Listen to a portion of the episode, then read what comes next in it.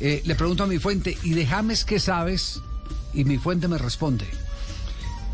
Sigue a la espera de don José Ángel Sánchez, que hasta apenas hoy se reunió con Ancelotti en horas de la mañana y el mister le habló de él, ya que también tiene una oferta de Italia, es decir, que James tiene una oferta de Es de la Roma, Javier.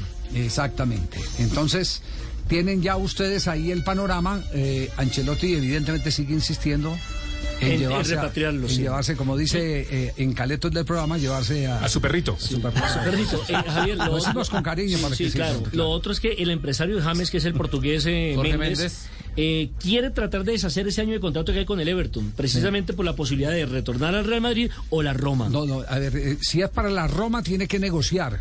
Si es eh, el retorno al Real Madrid, está dentro del contrato que cuando el Real Madrid eh, Lo an- lo anexa como libre. Exactamente, eh, debe quedar en, en libertad. Entonces depende para, para donde vaya. Aires blancos. exactamente. Bueno, ahí tienen, es lo último que hay en este. Gareth